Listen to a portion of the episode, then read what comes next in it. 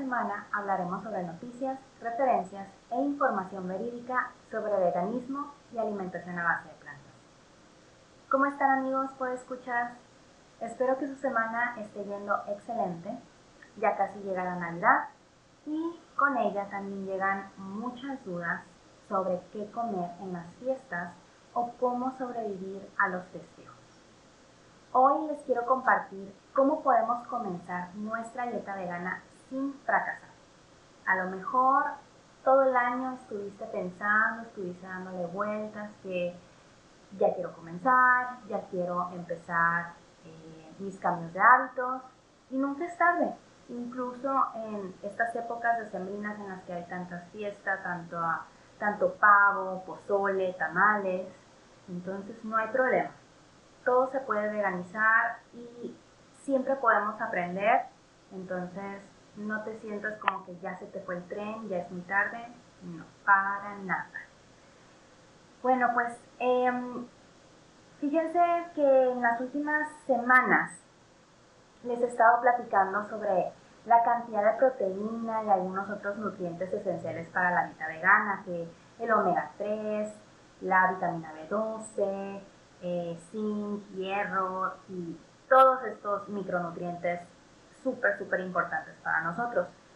Pero pues la realidad es que no vamos por la vida contabilizando exactamente cuánta cantidad de proteína y eh, cuánta cantidad de hierro estamos consumiendo y llevamos un contabilizador y se sacamos calorías.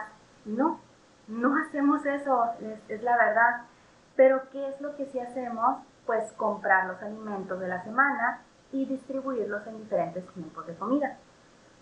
Entonces, pues hoy les voy a platicar qué podemos y qué debemos comprar como parte de, nuestra, em, de nuestras compras de la semana.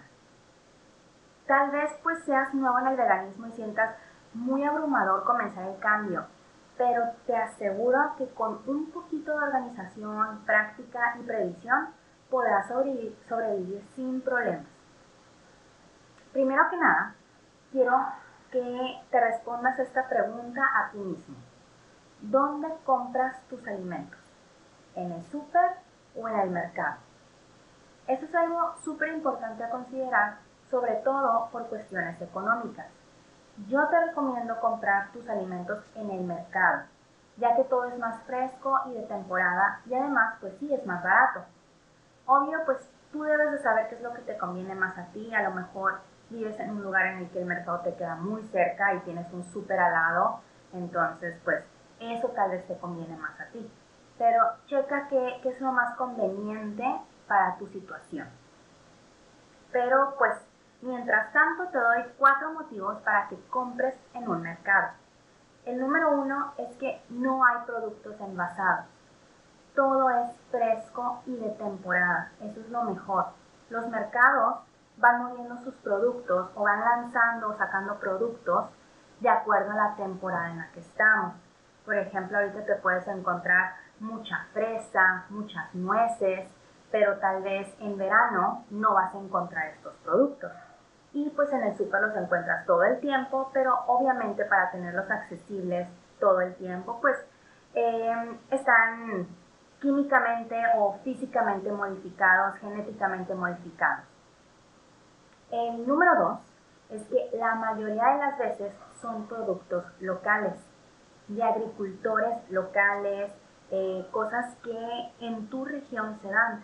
Por ejemplo, aquí en Sinaloa, pues somos el principal productor de tomate. Entonces, pues el tomate que consumimos en los mercados viene de productores eh, sinaloenses. En cambio, si tú te vas a un súper, muy probablemente los, los tomates que tú estés consumiendo ahí, comprando ahí, tal vez no sean de la región en la que tú vives. Número 3. ya se me ha olvidado qué número íbamos. El número 3. Producen menos residuos. Cuando tú vas al súper, cada cosa que tú compras eh, necesitas ponerla en una bolsita de plástico. Que si compras manzanas, bolsita de plástico para las manzanas que si compras brócoli, bolsita de plástico para el brócoli. Y así, todo lo, lo tenemos que guardar así. En el caso de los mercados, no. Incluso aunque tú no lleves tu propia bolsa, si te dan una bolsa de plástico, o sea, no meten todo en bolsitas pequeñas de plástico, sino que todo lo ponen en una sola bolsa de plástico. Entonces, pues en realidad sí hay menos residuos. Y el último, no menos importante, tendrás atención personalizada. En el súper, pues los empleados están cada quien haciendo alguna tarea en específico, que acomodando o poniendo precios o limpiando, pero cuando tú vas al mercado, pues ahí tienes a, a la persona que atiende y hasta te saca plática y te pregunta que cómo fue tu día y te puedas dar un consejo de, ay, esto lo puedes preparar así, sabe bien rico y condimentado así. Entonces, pues es súper bonito eso también porque necesitamos esa, esa interacción también de vez en cuando. Entonces, pues ahí tienes tus cuatro motivos para que compres en un mercado. Y pues en el mercado puedes encontrar la mayoría de los alimentos que necesitas. Frutas, verduras, cereales. Aquí hay cereales. Quiero que sepas que muchos mercados también tienen eh, sus propias panaderías locales en las que te pueden hacer también pan sin huevos, sin lácteos, sin mantequilla. Entonces también puedes preguntar si tienen alguna de esas opciones. También puedes encontrar leguminosas y frutos secos. Obviamente, no vamos a descartar al 100% el súper. El súper también es, es necesario, pero no tanto para los alimentos que son frescos, más bien para otro tipo de productos como pues productos de limpieza, cuidado personal, alimentos en conserva, como mermeladas o este, eh, los enlatados, eh, que los corazones esto de, de, alcachofa, los palmitos, todo esto que no encontramos fresco en el mercado o no es, no es regular poderlos conseguir, pero en el súper sí. También en el súper podemos encontrar congelados como para tus smoothies, tus batidos, la leche vegetal eh, en tetrapack, pastas, aceite, tofu y otros sustitutos de carne o quesos. Entonces, pues no descartamos el, el súper, obviamente, pero sí lo que sea fresco, preferible en, en el mercado. ¿Vale?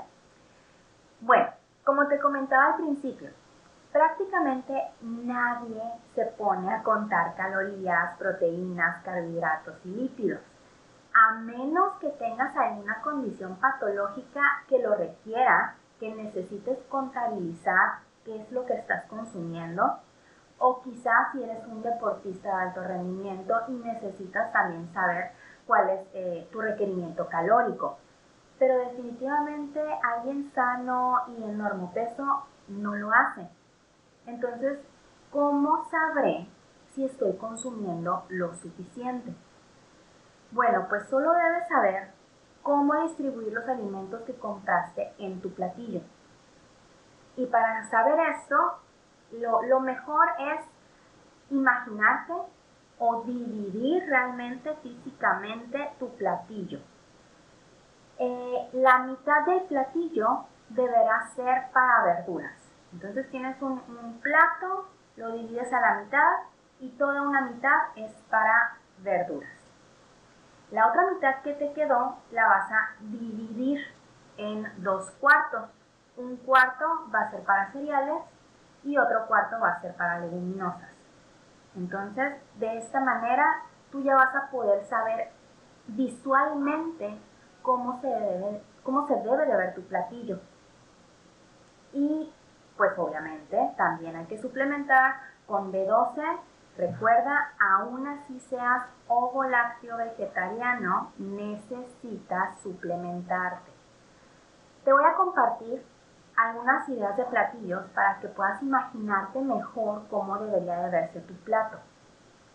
Por ejemplo, medio plato de tinga de zanahoria con un cuarto de plato de arroz, de arroz cocido y un cuarto de plato de frijol cocido. Otro día, pone tú, eso fue para el lunes, decimos martes ahora, medio plato de nopales a la mexicana con tres tortillas y un cuarto de plato de lentejas. El miércoles, medio plato de fajitas de portobelo con un cuarto de plato de puré de papa y un cuarto de plato de tofu asado.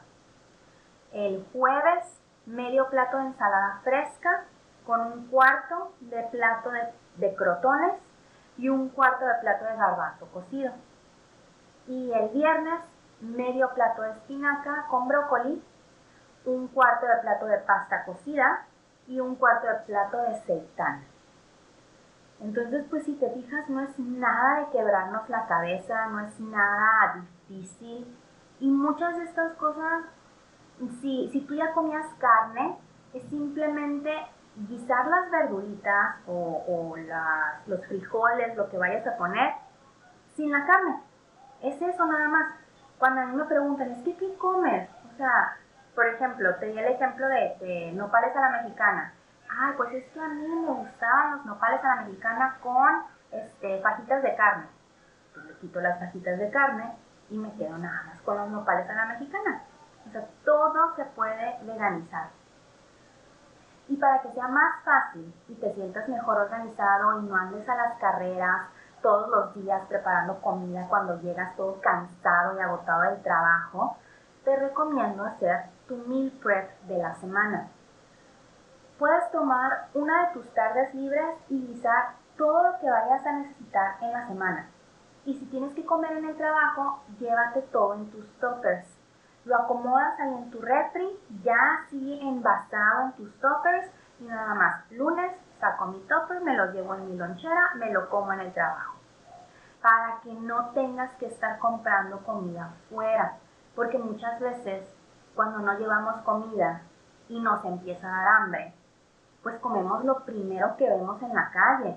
Aún así sea unas sabritas o una garnacha o lo que sea, pues no es lo más recomendable. Lo recomendable es que tú lleves tu propia comida casera.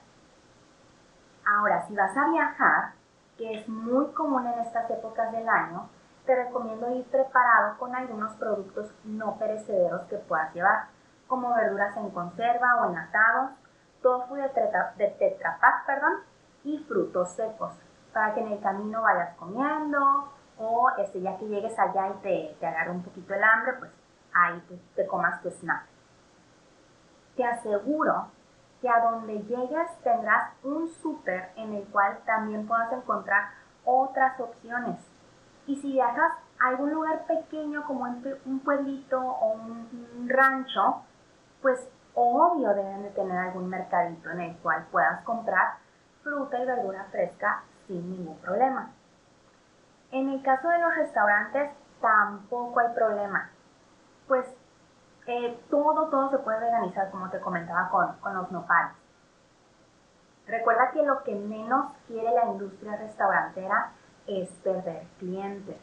A nadie le gusta que nos estén poniendo bad reviews en nuestras redes sociales y ahorita que está muy de moda eso de, cancelar gente, cancelar em, restaurantes, pues menos van a querer exponerse a eso, ¿verdad? Entonces, puedes decir que a esa pasta que le echaste el ojo en el menú, le quiten la proteína animal y le pongan alguna verdura. O el sushi que se te antojó, te lo hagan sin camarones o que la pizza le quiten el queso y solo le pongan vegetales y puré de tomate. Y si eres ovolacto, bueno, pues con el quesito y listo. Entonces, no es difícil, nada más pues tienes que pedirlo. El que, el que no pide, el que no pregunta, pues nunca vas a ver si, si realmente te pueden hacer eso. Y bueno, pues hasta aquí llegó mi plática del día de hoy. Espero que encuentres útiles todos estos consejos en tus fiestas decembrinas y que te la pases súper feliz y contento con tu familia y amigos. Muchas gracias por escucharme. Recuerda que me puedes seguir en Instagram como el podcast vegano. Nos escuchamos la próxima semana.